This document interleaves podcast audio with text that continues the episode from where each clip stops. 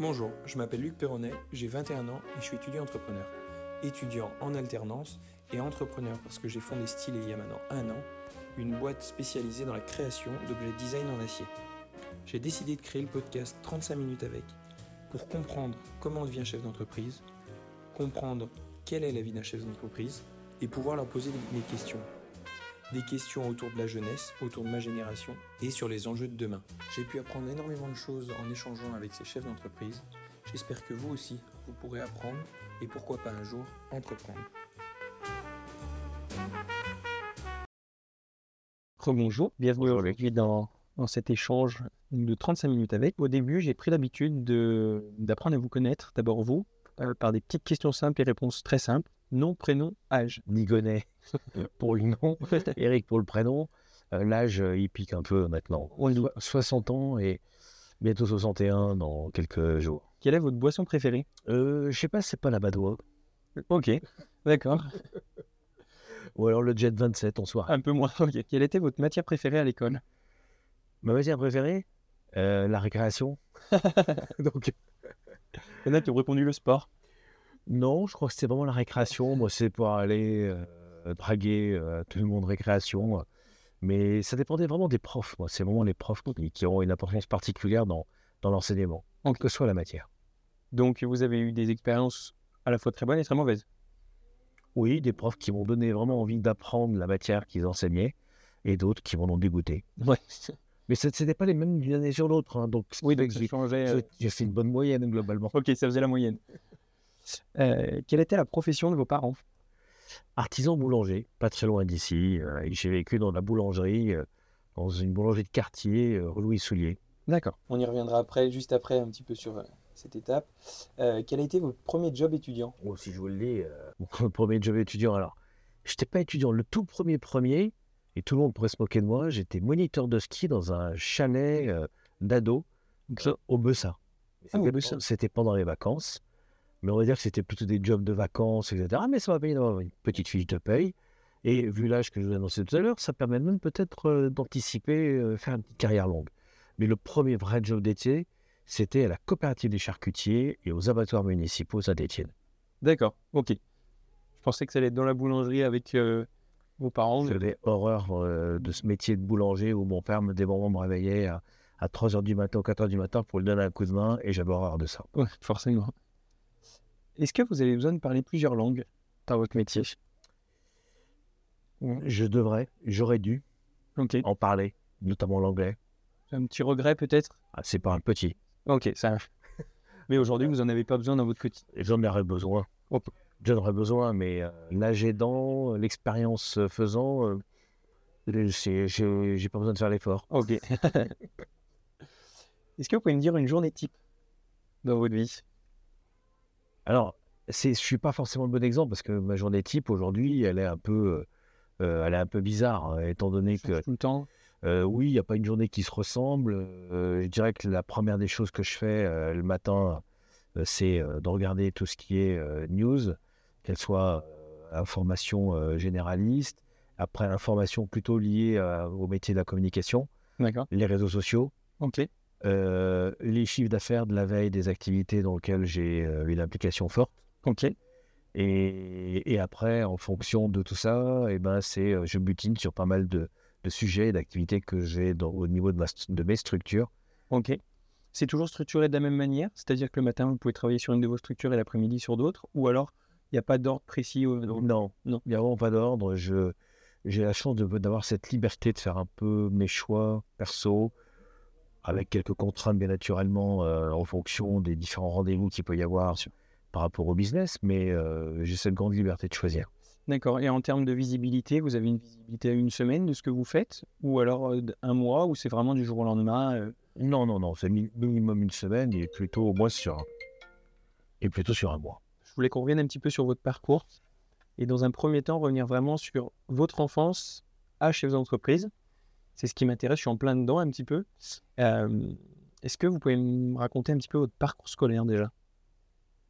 Oh, il était. euh, L'école n'a jamais été un endroit où je me suis senti vraiment à l'aise. Ok. Euh, c'est pour ça d'ailleurs qu'entre- qu'après, j'ai aussi été prof. Euh, J'ai vu. bah, dans un UIT de manière à pouvoir euh, donner euh, peut-être un enseignement un peu différent de celui que j'avais reçu. D'accord. Mais euh, quand j'étais euh, enfant, dans une école euh, privée, on va dire d'origine un peu catholique, euh, dans le quartier du Soleil, hein, non loin, non loin d'ici, euh, ce que j'en retiens, c'était pas mon assiduité effectivement à l'école, c'était le côté amusement que j'avais, et puis surtout le côté multiculturel des gens qui composaient les classes. Il y avait tout dans mon quartier. Des Espagnols, des Portugais, euh, des Algériens, des Marocains, des Tunisiens, des, Po- des Polonais, des Turcs, etc. Et, et tout le monde s'entendait super bien. Donc en plus, c'était une chance énorme de, de pouvoir avoir autant de Et- culture au sein de. Oui, on était rassemblés par le football à l'époque. euh. C'était la culture qui nous intéressait le plus. On faisait- On ne savait pas où était la bande de Gaza, on ne savait pas où était le, même euh, peut-être quelquefois le département limitrophe. Mais euh, ce multiculturalisme faisait que l'amitié prédominait en tout. Et on s'amusait bien des moments, des petites galéjades qu'on pouvait faire avec nos profs. donc, D'accord. Et ensuite, donc après cette phase, euh, vous avez fait quoi comme parcours scolaire? Moi, j'ai fait un parcours assez classique euh, jusqu'au bac. Mes parents m'ont un peu poussé pour aller jusqu'au bac, sinon je crois que je me serais arrêté euh, même pas au coin de la rue. Euh, et dans une école privée, c'était un peu. Mon entrée à l'école a été un peu compliquée, hein, y compris la sortie d'ailleurs. D'accord. Parce qu'après, une fois que j'ai pris goût, je serais peut-être même pas sorti de l'enseignement. ok. Mais voilà, c'est chaotique. mais voilà, il est bien, bien, bien moyen. Mais toujours à la limite, toujours borderline. Et puis je suis passé d'année en année pour avoir un bac. Et après, euh, compte tenu de ce que je voulais faire, puisque j'avais euh, la passion de, de la communication et de la pub. Vous saviez déjà à ce moment-là ce que vous vouliez faire ou? Ah oui, moi, Oui. à partir de 12-13 ans, euh, il n'y avait qu'une chose qui m'intéressait, c'était de regarder la- le- les spots de pub à la télé qui étaient coupés par des films. D'accord. Ok. Ça, ça, ça, ça m'énervait beaucoup. Vous aimiez les pubs J'aimais que ça. D'accord. Il fallait.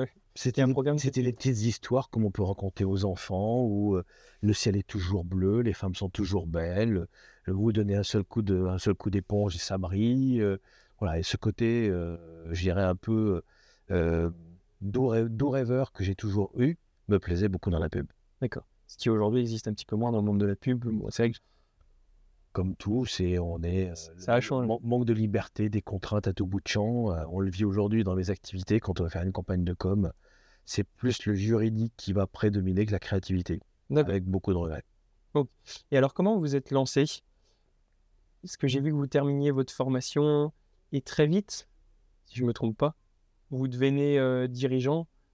Ah, tout à Vous fait. créez votre structure? Non, pas tout à fait. euh, Luc. D'abord, euh, d'abord, ça a été un long parcours chaotique. Je n'avais pas cette formation assez élitiste pour aller dans, la, dans les grands, grands, grands milieux de la com. Et notamment, euh, quand en troisième, je me souviens un jour d'un rendez-vous avec euh, les services de, de formation ou de je ne sais plus trop comment on les appelait à l'époque. euh, pour un peu, euh, j'étais plus prêt pour aller être technicien de surface que de travailler dans la pub. Les conseillers d'orientation Exact, c'est- c'est- conseiller d'orientation, je ne trouvais pas le mot. Et, euh, et quand j'ai eu mon bac, euh, de toute façon, j'avais qu'une envie, c'est faire une école dans la pub. Il y avait des IUT, puisque c'est des écoles à l'époque qui étaient, euh, et qui le sont toujours d'ailleurs aujourd'hui, euh, gratuites. Ouais. Il y avait trois IUT en France qui donnaient des cours spécialisés en matière de communication ou d'information et de communication. Il y avait Paris, Bordeaux, Besançon. Je n'ai pas passé le concours de Paris, j'ai passé celui de Bordeaux et celui de Besançon. J'ai eu celui de Besançon. J'ai fait mes études là-bas et je me suis débrouillé pour rentrer dans l'environnement de la com que je ne connaissais absolument pas. D'accord. Donc j'ai aucun relais, euh, aucune connaissance, ni familiale, ni personnelle, euh, euh, ni réseau, Finalement, oui, vous êtes, vous êtes lancé un petit peu dans votre passion. euh, uniquement.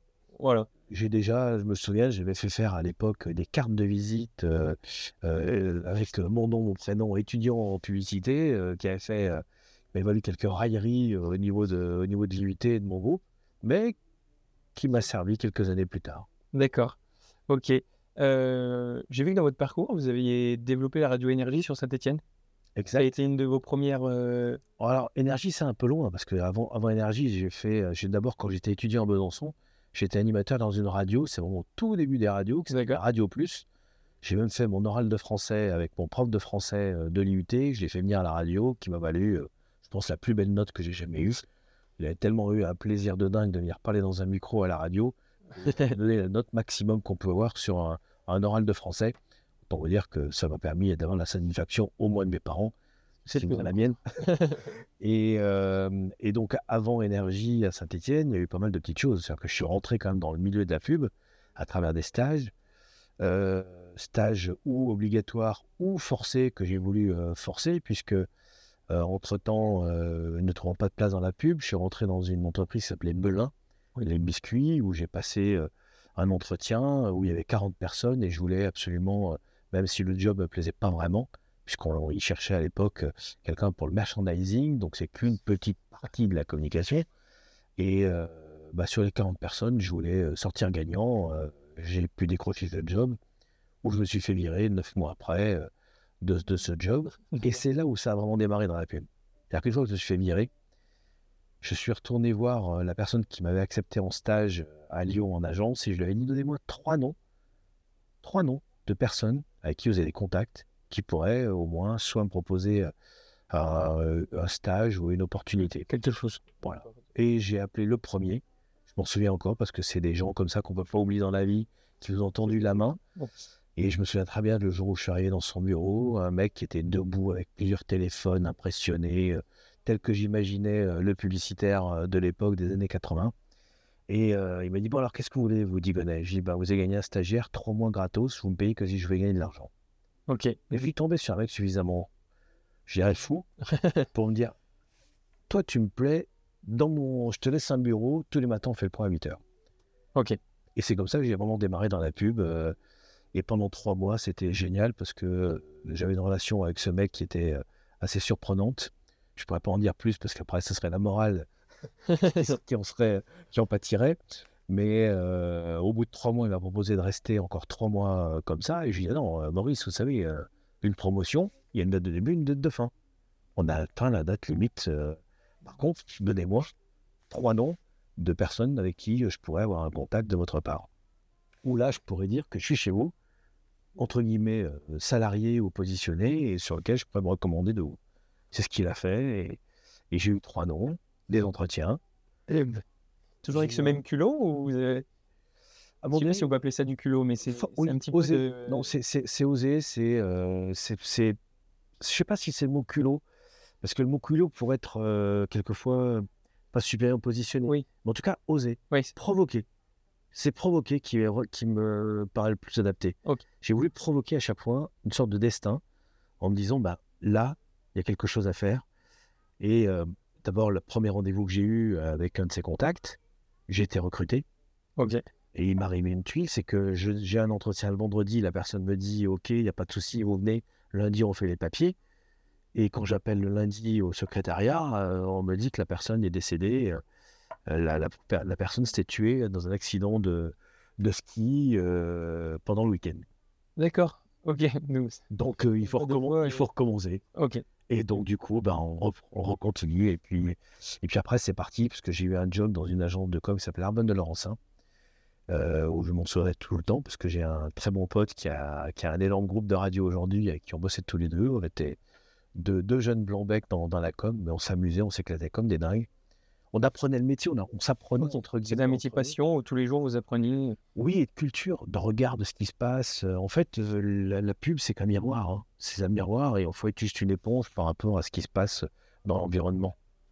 Donc finalement, euh, vous avez beaucoup appris sur le terrain et acquis votre expérience sur le terrain et très, très peu finalement avec des formations. vous avez appris tout seul ou avec des mentors? Des mentors. Beaucoup de mentors, ok. Plus de mentors que de formation, mais, mais aussi par contre beaucoup de, beaucoup de, de magazines, de journaux euh, liés à ce temps de la communication. J'étais abonné permanent à Stratégie, euh, CB News, qui étaient des, des, supports vraiment qui montraient toute la culture qu'il pouvait y avoir à ce moment-là sur la com. Des supports qui existent un petit peu moins aujourd'hui, mais il y en a plein d'autres. Hein. Aujourd'hui, il y a une newsletter qui s'appelle Affluencia, il y a il y a plein de choses. Et puis encore plus aujourd'hui avec tous les podcasts, tous les, tous les médias dédiés euh, à la communication et, à l'environnement de la com. Ça rejoint un petit peu ce que M. Micholet me disait euh, dans mon dernier échange. Le plus important, il me conseillait, c'était la curiosité. Et, mon numéro un. Et j'ai l'impression que vous, c'est pareil. En fait, vous avez été curieux toujours à aller chercher, oser aussi, du coup. Je l'intégrerai dans, dans les choses à. La curiosité, c'est le mot. Oui, c'est ça. Et, apprendre aller voir les autres, euh, demander, C'est de comprendre cette, cette curiosité qui vous amène, euh, qui vous amène à vous questionner sur euh, le rôle qu'on peut avoir, ce qu'on peut faire, qu'est-ce qu'on pourrait améliorer. euh, quand on voit des choses en disant, bah tiens, mais ça, mais il n'y a pas quelque chose à aller pour lequel on pourrait aller plus loin. Après, après, on est dans une société extrêmement pyramidale. Donc, moi, mon rêve, c'était de bosser chez Publicis. D'accord. Et justement, dans mon parcours, là, après cette, cette petite année chez Arbonne de Laurencin, j'ai eu la chance d'être, comme on l'appelle, chassé par des gens de chez Publicis qui m'ont appelé, qui m'ont dit voilà, on pose un job. Et, euh, et là, pour moi, c'était le Graal parce que je doublais mon salaire, je rentrais chez Publicis, j'allais m'occuper du budget Renault Région. Ça, c'était dans les années en, en 80, 86, euh, 87. D'accord. Et je suis resté 89 jours chez Publicis en étant euh, pour eux le meilleur chef de pub euh, sur Renault Région et le 90e jour le plus nul puisque je me suis fait virer. Et entre-temps, c'est là où j'en viens par rapport à votre question sur l'énergie, c'est que j'avais euh, une connaissance, bon, je garde toujours un petit réseau de connaissances, qui m'a appelé euh, quand j'étais chez Publicis, qui m'a dit écoute Eric, je démarre une radio qui s'appelle Énergie à Saint-Etienne. Alors cette personne s'appelle Francis Grail, son nom est important parce qu'il a été euh, président du PSG il n'y a pas si longtemps que ça. Oui. Et moi, je lui avais dit à Francis, je lui ai dit, écoute, Énergie à Saint-Etienne, non, non, merci. moi, c'est Publicis, mon bureau bientôt Paris, Champs-Élysées, passe à l'Arc de Triomphe. hein, les ploucs de Stéphanois, je les- c'est fini. Je je vais les laisser euh, leur côté Bossaigne, ils vont regarder. hein. Et donc là, le 90e jour chez Publicis, j'ai repris ma pièce de 1 franc qui me restait euh, pour rappeler. Je n'avais même pas, même pas appelé mes parents, ni ma copine, ni personne. Et j'ai rappelé Francis en lui disant Dis donc, c'était toujours ta place. Et c'est comme ça qu'on a démarré Énergie à Saint-Etienne. D'accord, ok. Il avait déjà démarré avant. hein. Et vous l'avez rejoint c'est le Je début. l'ai rejoint, lui il est parti, il m'a laissé tout seul. Et puis, euh, euh, puis au bout de deux ans et demi, euh, j'ai fait un peu le tour. Je me suis encore pas mal amusé. Avec, quand on dit amusé, on c'est un peu flic aussi de temps en temps. Ouais. A un peu. Ouais. hein. Mais chez Énergie, c'est une politique assez particulière. Donc là aussi, j'ai encore appris euh, pas mal de choses euh, chez eux. Ok, ouais, j'ai l'impression que vous aviez déjà cette. euh, Avant, les gens étaient plus, j'ai l'impression, de mon expérience, dans des carrières un petit peu tracées, longues, dans un même établissement. Et vous, vous avez changé tout le temps. euh, hop, il y a une opportunité ici, bah, je la saisis. Quitte à que ça me change un petit peu mes plans. C'était le seul moyen que j'avais pour arriver. euh, encore une fois, je n'avais pas la chance d'avoir euh, une, euh, un réseau personnel et une histoire familiale. Je- mes arrière-grands-parents des deux côtés, un était paysan et l'autre était esclave en Pologne, donc euh, ou mineur, hein, pardon, dis esclave, en fait il était mineur. euh, Oui. voilà, du côté de mes, que ce soit famille ou belle famille, euh, il a fallu se, comment dire, s'élever euh, tout seul. Et chaque opportunité, il faut la saisir, pas hésiter. Ouais. Ok, et alors comment vous êtes arrivé Bah, à du coup, créer votre agence? C'est bah, à ce moment-là? Non, encore. Il a encore fallu euh, un peu de temps. C'est-à-dire que là, je suis allé encore plus loin. C'est-à-dire que pendant, euh, pendant deux ans et demi, j'étais chez, euh, chez Énergie à Saint-Etienne. Un jour, j'ai un de mes clients qui fait une campagne d'affichage, une agence de pub, et euh, qui dit euh, sur sa campagne de pub, c'est Wanted, le meilleur chef de pub de la région. Et par un petit clin d'œil, il dit Tiens, on m'appelle.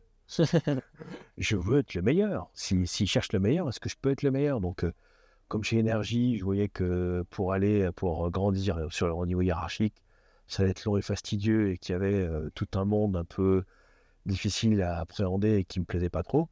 Donc, j'ai passé cet entretien, j'ai été recruté. euh, j'ai passé, je pense, une bonne année chez eux. Et puis, l'entreprise a pris une autre dimension.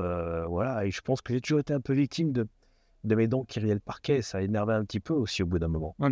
Donc forcément, quand vous avez un peu d'ambition, euh, vous avez envie de pousser un peu euh, pour aller un peu plus vite, vous avez envie de gri- ouvrir des étapes. Ok. De temps en temps, on monte les marches d'escalier 4 par 4 et puis on les redescend. euh, si c'est pas 2 par 2, c'est peut-être euh, par 8. Ok, ouais, je suis un petit peu comme ça où je j'essaie absolument de savoir comment devenir le plus tôt, euh, le plus vite possible, essayer d'avancer plus vite que les autres.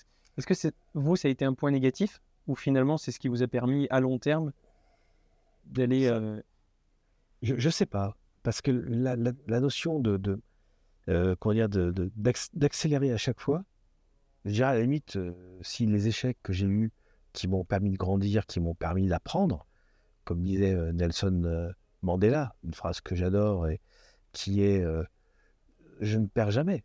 Soit je gagne, soit j'apprends. Et, et- et je pense qu'à chaque fois, j'apprenais.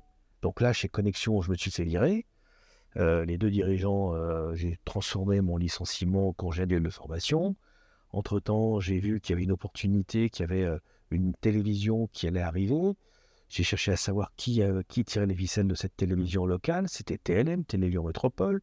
J'ai vite compris comment ça s'organisait, qui était à la clé de, de Télévision Métropole. Il y avait une volonté entre la ville de Saint-Etienne et la mairie de Lyon de faire une télévision commune. Mais j'ai dit, il y a quelque chose. Et ça me permettait à la fois de mélanger ma connaissance média avec le contenant et ma connaissance agence, la création de contenu. Et j'ai toujours bourlingué là-dedans. Et cette télévision, on l'a démarrée. Je peux vous dire qu'on a fait un lancement, euh, je vais dire très prétentieux, je vais dire, j'ai fait un lancement sans moyens, sans rien, en appelant juste quelques connaissances qui m'ont beaucoup aidé à faire une belle soirée au milieu de la moderne. Ça n'a rien coûté à la télé ou, ou pas grand-chose. Et puis neuf mois après, l'actionnaire principal de cette télévision à Lyon, qui était la Générale des Eaux, ayant perdu l'appel d'offres, ou en tout cas eu qu'une petite partie de l'appel d'offres de la ville de Saint-Etienne, a décidé de couper le robinet parce que c'était une télévision aussi bien à Lyon qu'à Saint-Etienne qui lui coûtait la peau, la peau des eaux. Donc euh, voilà. Comme expression. Et, et, résultat des courses, c'est le côté publicitaire qui oui. de temps en temps, là, je viens de le faire direct. et résultat des courses, euh, là j'ai dit stop et il fallait que je crée ma boîte. Mais je sais, je pense que je me connais et je ne pouvais pas créer ma boîte tout seul. Je ne sais pas faire. J'ai toujours besoin des autres parce que je me nourris effectivement des autres. Euh, aussi peut-être par, euh, par une partie de, de, doute que je peux avoir. Et, euh, et donc, euh, dans la place stéphanoise où j'étais revenu, marié entre-temps, euh, avec déjà au moins un premier enfant. Et vous aviez quel âge à ce moment-là? Ah, Une petite trentaine. D'accord, ok. Une petite trentaine. Et puis après, je suis là, j'ai regardé, j'ai trouvé qu'il y avait une agence de com sur Saint-Etienne où la personne était, m'était recommandée par une autre personne qui travaillait avec lui. Je suis allé voir cette personne et euh, j'ai là, j'ai rencontré mon associé comme euh, on peut rencontrer euh, son, son, conjoint. Et c'est la porte. Et, et, on a. Alors moi, j'ai créé ma propre structure. Ensuite, on a fait un système de, de, de, participation croisée entre sa boîte et la mienne. Euh, voilà, et puis après, on a fait, euh, au bout de 4-5 ans, on a vu qu'on travaillait bien ensemble. Il y a un troisième associé qui est venu. On a fait une structure dite entre guillemets holding, okay. 3, avec des structures filles en dessous, sur différents métiers qu'on avait. Et puis voilà, et ça a duré 23 ans, euh, avec plein de plein d'anecdotes, plein d'éléments, mais que ça va être un petit peu long à vous raconter directement, Luc. Ce qui me, ce qui m'intéressait, c'est d'avoir un petit peu le type de client que vous aviez à ce moment-là. C'était plus des entreprises C'était des. Avait de tout. De tout? De tout. D'accord. Et vous avez toujours un côté commerçant, à dire toujours oui à, à, à tout. Et c'est ce qui me plaît dans la communication.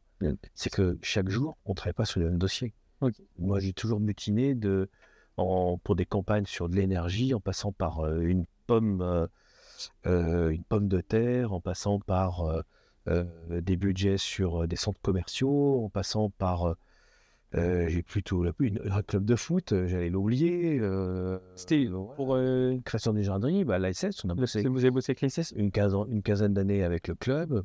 Et ce qu'il y avait, c'est que c'était un peu en fonction de la personnalité. C'est-à-dire des clients comme moi, toujours fidèles. Ok. Le centre commercial Centre 2, par exemple, je pense qu'on a bossé avec eux pendant quasiment entre 15 et 18 ans, j'ai plus le chiffre exact. D'accord, ok. Bah, moi, je ne sais pas si c'était un rêve pour vous à l'époque, mais travailler avec les Saint-Etienne, pour moi, c'est c'est Graal. J'y suis presque. Ça a été le cas. Mais euh... ça a été le cas. Ok. Parce que Roland Remeillet, qui était, prési qui était président du club, il m'a connu quand j'étais tout petit. D'accord. Je lui vendais de la pub à énergie. D'accord, ok. Et après, quand il était président, alors c'est pas pas forcément lui. Je pense qu'il a donné sûrement un, un, un, go à ses équipes, mais euh, ça nous a permis de faire un certain nombre de choses et d'avoir d'être une bonne référence euh, au niveau de Saint-Étienne et des autres clients qu'on pouvait avoir. Euh, d'être au moins référencé comme euh, agence de pub euh, du club. Ok. Et dans, votre, dans tout ce parcours, euh, est-ce, votre métier, est-ce qu'il a complètement évalu, évolué pardon? C'est-à-dire, au début, c'est vous qui vous occupiez peut-être de tout Ou tout de suite, vous avez réussi à déléguer? C'est-à-dire que c'est, c'est, vous avez embauché des personnes qui s'occupaient de... Alors, je pense que j'ai cette capacité assez facilement à déléguer. Ok. Euh, comme je le dis tout à l'heure, j'ai tendance un peu trop à mutiner. Euh, moi, c'est ce qui m'intéresse, effectivement. Et pour pouvoir aller au bout des choses et au fond des choses, j'avais intérêt à déléguer avec des gens qui étaient euh, très compétents, que j'ai pu recruter, euh, former. Euh, voilà. Et, et c'est effectivement par de la formation ou des compétences qui sont arrivées, qu'on a pu vraiment se développer pour arriver à une cinquantaine de personnes. D'accord. Moi, je crois beaucoup à, comment dire, la, à la bonne gestion des, des compétences des autres. Ok. Ouais, ouais, c'est- la question que je me pose. Est-ce que j'ai. Je rêve juste. J'ai énormément d'idées, plein d'idées, mais je peux pas tout faire tout seul. Euh, Aujourd'hui, dans ma structure, je suis tout seul. C'est le. Je pense que c'est la plus grosse erreur que j'ai faite parce que c'est. c'est Non, je en- pense pas. C'est la chose pas, la plus oui. difficile que j'ai à faire, Oui, à gérer. difficile. Oui, bien sûr, que c'est Euh, difficile. Et ouais, justement, euh, si on veut faire plein de choses, il faut qu'on soit bien entouré et C'est c'est tout à fait. Ou alors, faut être un- avoir des capacités de concentration et de travail. Euh, Je connais quelqu'un qui, avec qui je suis associé, avec qui je, je travaille régulièrement, où je vois son, son niveau de, de- de concentration, une discipline peut-être aussi. de discipline aussi. Alors après, il a un gros défaut, c'est que c'est pas un communicant. C'est-à-dire qu'il est, euh, bah, il va être plutôt entre guillemets seul, mais euh, voilà. Quand euh, il répond par email, il n'y a pas de bonjour, il n'y a pas de merci, il n'y a pas de au revoir. C'est, il y a, il y a- il y a trois mots, trois chiffres, trois lettres. il y a- et voilà. Ok. Ça, ça va à l'essentiel direct. Ok. Mais voilà. Et aujourd'hui, alors, concrètement, qu'est-ce où vous en êtes? Quelles sont vos différentes entreprises vendu, après avoir vendu une entreprise en 2016 au- à mes collaborateurs, euh, qui était une, une vraie fierté. J'aurais voulu continuer un peu plus longtemps avec eux. Mais voilà, les raisons font que l'entreprise dans laquelle j'étais était victime de syndrome de la PME que je déteste, euh, pas les syndromes, qui sont les trois mots de la PME. Après 23 ans de gestion, je crois que j'ai eu les trois mots, le cul, le fric et l'ego Ok. un peu dommage. Donc, à un moment donné, je vous donne juste deux, un exemple très concret. Euh, je vais, euh, je suis en agence, euh, donc on est au tout début de la création de, la structure 30A. Et on est les trois associés, on a créé des holdings, on a mis les, structures en dessous. Et je gère le budget, une partie de la ville de Saint-Étienne. Et je vais, j'emmène la ville de Saint-Étienne à un salon qui s'appelle le MIPIM à Cannes. Ce MIPIM, c'est un méga salon de l'immobilier. Pour vous donner une idée, le, le petit badge qu'on a pour pouvoir entrer Ouais. dans le salon, avec le badge, hein, Oui. en tant que visiteur, c'est 1500 euros. D'accord. Donc, euh, c'est vraiment entré sur le volet, vous avez une bonne partie, et la ville, la ville décide d'être présente. Et sur, je, je croise euh, sur la deuxième année où on est présent, où on avait fait un stand qui, je pense, était vraiment intéressant pour valoriser la ville et pour attirer pas mal de promoteurs immobiliers ou commerciaux. Il y a une personne qui arrive sur le stand, qui est assez tu- surprise de- du, du stand, qui demande qui a fait ça. Il se trouve que je suis à côté, on arrive à échanger. Cette personne me donne un rendez-vous, me dit je vais vous voir. Et cette personne-là, un jour, m'a mis sur un appel d'offres euh, pour gagner des centres commerciaux, une trentaine de centres commerciaux en France. D'accord. Et pour faire histoire courte, on a gagné ça et on a racheté une petite structure de web qui s'appelle Axome. Et cette fameuse structure web qui nous a racheté en 2016. Ah oui, donc ah c'est c'est génial parce que du coup tout est imbriqué. Tout à fait. Et, c'est et c'est simplement parce qu'à un moment donné, vous vous trouvez à un endroit, vous croisez une personne, et ça que peut. pour des raisons X, Y, je ne pourrais peut-être pas toujours définir, mais sur lequel ça a matché, par sa personnalité, son comportement, son attitude, son, euh, tout ce qui touche à la communication non verbale, c'est-à-dire ces fameux 95% de communication non verbale qu'on a tous les uns les autres, Ouais. bah, qui a déclenché que le, le courant est bien passé avec cette personne, le niveau de confiance est arrivé, et que derrière, effectivement, on a prouvé qu'on pouvait. Oui, oui, bien sûr. Et, et c'était un grand groupe euh, immobilier et d'immobilier commercial qui nous a fait confiance et qui nous a permis après de. bah, c'est comme l'effet boule de neige, hein, c'est-à-dire que bah, plus vous prenez de la, plus vous prenez de la vitesse et, et plus vous allez grossir euh, et, et récupérer plein de, plein de dossiers, plein de choses comme ça. Après, il faut les gérer, s'occuper de la structure humaine avec toute la complexité. D'accord. Ouais, c'est génial en fait. Ça montre que par le travail, peut... forcément, au bout d'un moment, si on fait du bon travail, il y a un moment où il va y avoir cet élément déclencheur euh, ou cette chose qui va faire. euh, Oui, oui, Luc, avec, à condition d'avoir la lucidité Oui. et, et la remise en question personnelle qu'il faut avoir. Ok. C'est-à-dire que euh, il n'y a rien, rien d'acquis. Que... Et, et au contraire, encore plus aujourd'hui, Voilà. il y a une pression de partout. Pression des équipes, pression des collaborateurs, jalousie, euh, euh, incompréhension euh, des positions, euh, radicalisation de certains points de vue. voilà, on, on- on a des équations qui se complexifient avec le temps. Mais heureusement que le bon sens, de temps en temps, prime. Est-ce que là, vous n'êtes pas dit, euh, wow, là, ça va aller. Est-ce qu'il n'y a pas cette peur, cette crainte de se dire, voilà, ça fait peut-être beaucoup pour. Euh... Est-ce qu'il y a peut-être un gros projet pour nous À quel moment? Ah, non. Au, au moment Non. où il vous dit. Non. euh, Non. Non. Vous dites, on y va et. euh, Ouais. Ouais, parce que c'est pas. euh, parce qu'il y, a des- il y a des choses qui peuvent. qui sont. qu'on peut pas rater. Ok. Et c'est impossible de rater cette opportunité, comme d'autres. euh, voilà, comme, euh, comme euh, l'arrivée de la ville de Saint-Etienne sur, sur ce salon au MIPIM a, a été un travail de longue haleine. C'est-à-dire que la première fois où la ville a été présente, on a fait un stand de merde parce qu'on avait un emplacement de merde et qu'on avait. Alors, c'est un peu vulgaire dans mon propos. A été bien placé. On était à côté des chiottes. Mais, euh, Oui. il y avait du trafic. Mais à côté de Bilbao, la ville de Bilbao, il y avait une quinzaine de d'hôtes et hôtesses euh, aussi souriants les uns que les autres, beaux, etc. Un stand sur deux, trois étages. Et on paraissait un peu ridicule.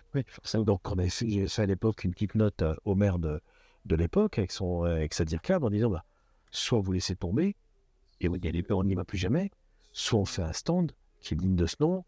Et, et voilà, il y a quelque chose à faire. Et il n'y avait pas de place. Il n'y avait pas de place. Il y avait un endroit.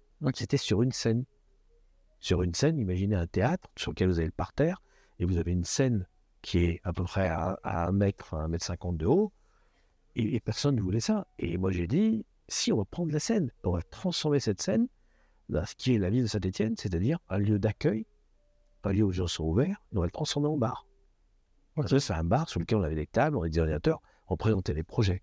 Ok. Je peux vous dire que ça a été, ça a été un succès euh, d'abord d'image, peut-être avant que ce soit un succès de réalité, parce qu'il y a des, des- des éléments économiques qui font que, mais euh, ça a été, ça a été, c'était génial, c'était un vrai carton. Et puis il y a eu cette rencontre avec cette personne qui a déclenché encore plein de choses derrière. Voilà, c'est Ok, c'est une prise de risque au, au- au début quand même qui, qui a permis toutes ces choses.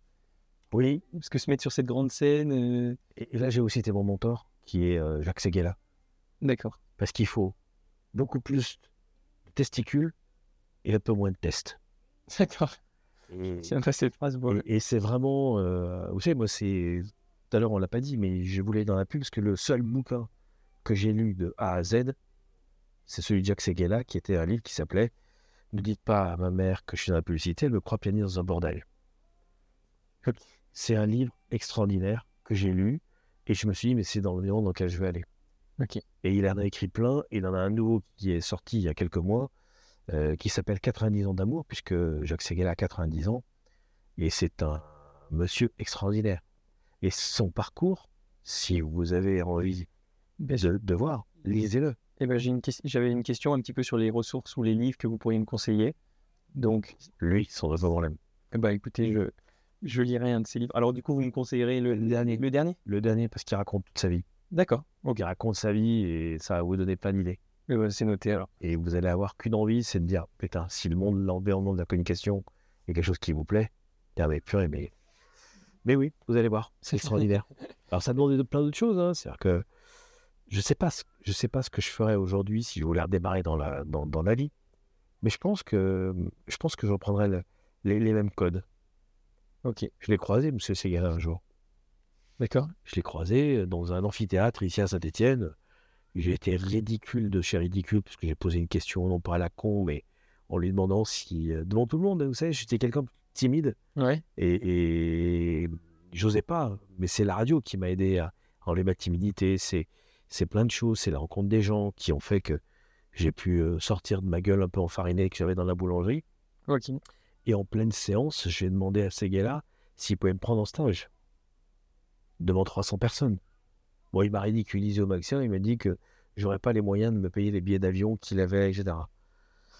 Et c'est vrai que c'est à l'époque où il était euh, sûrement, euh, il était appelé de partout. Il, dans une semaine, il allait de New York à, à Los Angeles en passant par euh, peut-être Singapour ou Hong Kong. euh. Vous aviez quand même ce, ce truc, parce que ça, ça aurait pu marcher, ça peut pas marcher tout le temps forcément, mais vous aviez quand même ces... ces- J'avais trop envie. Ouais, voilà. J'avais trop envie d'être dans ce milieu. Après, quand on est à, quand, on est, je dirais, euh, à, à quelques mois de faire une demande de sa retraite, euh, soit on a des regrets, et je peux en avoir, je peux en avoir plein, hein, mais je peux pas les changer. De toute façon, c'est impossible de revenir en arrière. Mais c'est vrai que j'aurais bien aimé euh, être un grand publicitaire parisien avec des belles campagnes de com, avec des équipes ultra créatives, des campagnes disruptives, faire des campagnes pour des marques de voitures, pour le Club Med, des marques de fringues, des choses comme ça. C'est vrai que ça aurait été un. Je fais des marques pour, à la fois pour une pomme qui s'appelle Pink Lady et puis pour une pomme de terre qui s'appelle Princesse Amandine. et Pink Lady, je me dis qu'on a un petit peu contribué à ce que ça devienne une vraie marque de notoriété pour un produit issu de l'agroalimentaire. Ouais, c'est impressionnant comme vous me dites tous ces noms-là. Je, je vous connais, enfin, je connaissais pas avant euh, de vous rencontrer. Euh. après, je me suis intéressé du coup à ce que vous aviez pu faire, mais euh, c'est là où c'est hyper intéressant, c'est que je, même moi, en étant, je vis pour les chefs d'entreprise chaque jour, et, et en fait, dans la Loire, je ne connais personne. Enfin, je ne connais vraiment personne. Je ne sais pas qu'il y a quelqu'un comme vous qui a travaillé pour pour des marques ou qui a fait des trucs à mes yeux aussi dingues, quoi. Alors pour vous, euh, avec le recul, c'est peut-être pas si dingue, mais pour moi, à 21 ans, de me dire qu'à Saint-Etienne, encore une fois, parce que on a l'impression que c'est toujours à Paris que ça se passe et tout, mais à, à Saint-Etienne, on a des. 4000 PM. Ouais, c'est énorme. Ouais. Et, et, des leaders mondiaux. Ouais, non, mais c'est sûr. Et c'est ça que je veux montrer, quoi. C'est qu'à Saint-Etienne, on est vraiment, on a vraiment plein de chefs d'entreprise et plein d'entreprises enfin, géniales, quoi. Mais vous allez trouver. J'ai déjà trouvé.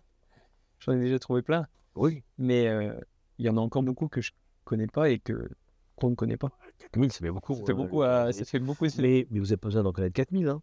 Des, euh, des, des, des, entreprises, euh, il y en a pas mal. Alors, effectivement, ils ont peut-être. Moi, j'ai pris un peu plus de recul. Comme je vous l'ai dit, j'ai vendu ma structure en 2016. Donc, du coup, j'ai fait du remploi de, mon, de, de ma vente dans un truc de fou. J'aurais pas imaginé euh, avant. maintenant, avec iFly, on fait voler les gens. C'est des structures de loisirs, j'adore. Bon, je suis pas opérationnel. Je suis un associé minoritaire avec euh, tout ce que ça comporte d'être un associé minoritaire. Hein. C'est-à-dire que vous levez le doigt, vous faites une proposition. Si on vous dit non, bah, vous rebaissez votre doigt et, et vous allez ailleurs. et c'est assez frustrant d'ailleurs. Mais, euh, mais bon, j'ai la chance d'avoir des gens autour de moi qui sont, à, qui sont quand même à l'écoute. Ou de pouvoir faire partager euh, des connaissances, un peu de savoir-être, un peu de savoir-faire.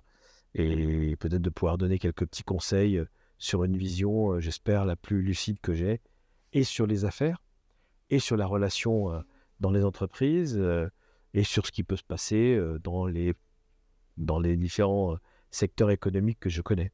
Parce qu'aujourd'hui, donc, vous êtes impliqué, enfin, vous êtes associé donc pour iFly, vous faites voler les gens, et puis à côté, vous avez encore d'autres. Oui, un peu d'immobilier, un peu de la location courte durée sur des biens immobiliers que je, que je gère de A à Z, que je façonne à l'image où là, mon épouse m'aide un petit peu, même beaucoup, euh, même si je suis pas toujours d'accord avec elle, mais euh, enfin, c'est des petites, des petites choses et puis on essaie de, de, les, valoriser. D'accord, ok. Bon, super. L'heure pour voir, il nous reste 5 minutes. Je voulais qu'on prenne un petit axe un petit peu sur ma génération, qu'on parle un petit peu de votre vision sur ma génération, pour avoir un petit peu des, soit des conseils ou j'aimerais que vous, enfin, vous puissiez vous puissiez me dire un petit peu les, qualités sur lesquelles on devrait s'appuyer, euh, que vous voyez à ma génération. Mais Luc, à part vous, heureusement que vous me réconciliez avec votre génération, parce que j'en vois pas beaucoup qui ont les qualités de ce qu'on pourrait attendre. C'est-à-dire des gens pour qui le mot travail, j'ai l'impression quelquefois c'est un gros mot, même si à un moment donné la notion de travail, elle, fait, elle doit, forcément, elle, elle est une contrainte. Et si on fait un travail qui est plaisant, ça ne devient plus une contrainte si on fait un travail qui est enrichissant et qui, permet une évolution, ce n'est plus une contrainte. Et, là, je suis un peu surpris, mais je crois qu'il y a le grand écart. On va trouver des gens, dont je ne vous connais pas beaucoup, mais comme vous, comme d'autres que j'ai pu identifier, que j'ai pu prendre comme alternants euh, sur des structures ou que je peux être amené à croiser, qui seront des gens très, ambitieux et qui, pour qui la notion de, travail, cette volonté euh, est intacte mais je ne sais pas s'il faut mettre des pourcentages. J'ai l'impression que c'est peut-être 10%, euh, et que c'est 90% pour qui le travail est donc la contrainte alimentaire, aucun intérêt, et donc euh, pas de plaisir, et donc pas de plaisir, je fais ça un peu n'importe comment, et donc pas d'évolution possible, et donc euh, un dysfonctionnement entre le, l'entreprise et son salarié, alors qu'il doit y avoir une fusion plutôt entre l'entreprise et le salarié. Il doit y avoir une envie commune de grandir, de faire des choses, d'être fier de, de l'entreprise pour laquelle on travaille, d'être fier de son employeur pour qui on bosse, et en, espérant euh, et en travaillant pour pouvoir soit un jour évoluer, si on le souhaite, à cette place d'entrepreneur euh, euh, ou pas. Mais euh, Donc, ouais, ce serait plus la notion de travail, vraiment sur euh, une génération où on a le goût du travail. C'est ce que je veux apporter d'ailleurs avec ce podcast, c'est que le problème, c'est que sur les réseaux sociaux aujourd'hui, c'est extrêmement difficile de tomber sur des, euh, sur des sujets ou sur des personnes inspirantes qui travaillent au quotidien. On voit beaucoup trop de vendeurs de rêves euh, pour travailler sans rien faire. Je pense que mine de rien, c'est rentré un petit peu dans, dans la tête de, de- de notre génération. Euh, mais justement, vous êtes dans les médias, est-ce que c'est vraiment, est-ce qu'il y avait autant de mauvais côtés aux, aux médias quand vous, quand vous ils travaillez étaient moins, pré- ils étaient moins présents. Ouais, c'est Au, quoi? Au début, dans les années 80, euh, oui, il y avait quelques chaînes de télévision, euh, les radios. euh, Je rappelle, même s'il y avait les radios libres, à l'époque, dans les années 81, que ce soit Énergie, euh, Sun, etc., c'est des radios essentiellement musicales. Il n'y avait pas les radios avec une interaction aussi forte avec les, auditeurs, avec les. euh, voilà. Aujourd'hui, la parole de tout, le monde donne son avis et on met le même poids à l'avis de chacun. Or, je pense à un mot qui m'est à l'esprit, qui est l'ultra-crépidarianisme, qui est cette notion de tout le monde a un avis sur tout sans en avoir la connaissance et, et la certitude de, si c'est la vérité. Ok. Ouais. Or, moi, j'ai toujours bâti ma, mon mode de fonctionnement en ayant une remise en question et beaucoup de doutes. Ok. Donc, euh, c'est la Rochefoucauld qui disait le doute et l'angoisse sont les moteurs de notre action, l'arrogance et la certitude sont ceux du parvenu. Ok. Et ça, c'est une citation, une phrase qui m'habite au quotidien de, de, de pouvoir euh, me remettre en question, me poser plein de choses. Alors, des moments c'est chiant, hein, des moments c'est un frein, hein, mais Je, Mais- suis toujours en train de me remettre en question. Et des fois, je veux trop que ce soit parfait avant de, faire, avant de le faire. Alors, il y a des, des moments, il faut. par contre, là, Luc, la perfection, Ça il existe n'y a pas de ce monde. C'est-à-dire qu'après, à un moment donné, il faut se dire, allez, ce sera, je ferai peut-être mieux la prochaine fois, j'ai fait de mon mieux, et puis je vais passer à autre chose. Mais toujours se remettre en question sur ce qu'on fait. Et- la première c'est que moi j'étais ex- chez Publicis, ils m'ont viré parce que j'étais. euh, on m'a dit que je faisais trop de fautes d'orthographe et que j'étais brouillon. Ce que m'avait dit ma mère quelques années auparavant, et, et voilà. Bon, il se trouve que c'est pour d'autres raisons hein, que je me suis fait mettre dehors, hein, mais, mais peu importe. Ça m'a permis de me dire tiens, attention à l'orthographe, attention au côté brouillon, et, et puis d'essayer d'améliorer ça. Bon, on vient de passer 40 minutes ensemble. Euh, petit mot de la fin. Est-ce que vous auriez le conseil de la fin finalement à donner à un petit peu axé sur ma génération? Si vous deviez euh, vous parler à tous. Oser. Ok. Oser, n'hésitez pas, ne jamais reculer, ne jamais refuser, euh, refuser d'aller de l'avant. euh, voilà. Mais je pense que le mot, c'est vraiment oser et provoquer.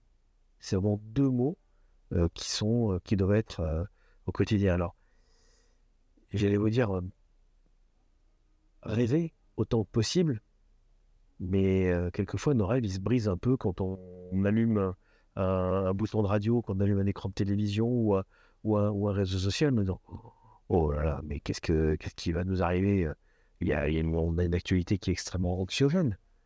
Euh, et se dire avoir, moi je me pose la même question, j'ai, trois enfants, euh, qu'est-ce, que, qu'est-ce qu'on leur laisse, qu'est-ce qu'on, qu'est-ce qu'on leur dit aujourd'hui pour, pour qu'ils soient quand même assez rassurés.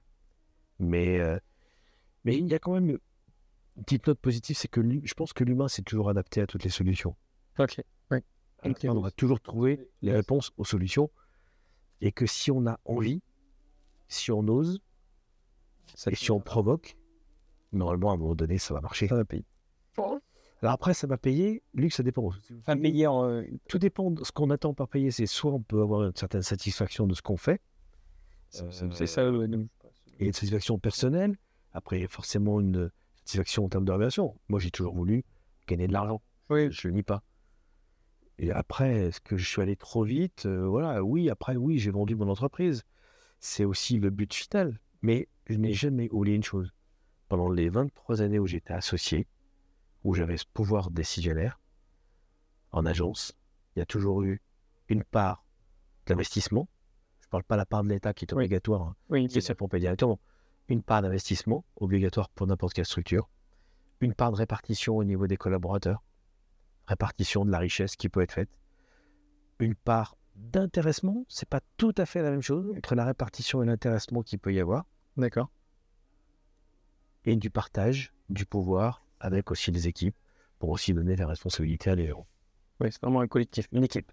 Oui, j'allais dire, je ne sais plus si c'est les 4P ou 5P, euh, plaisir, passion, participation, partage du pouvoir. Ok, d'accord.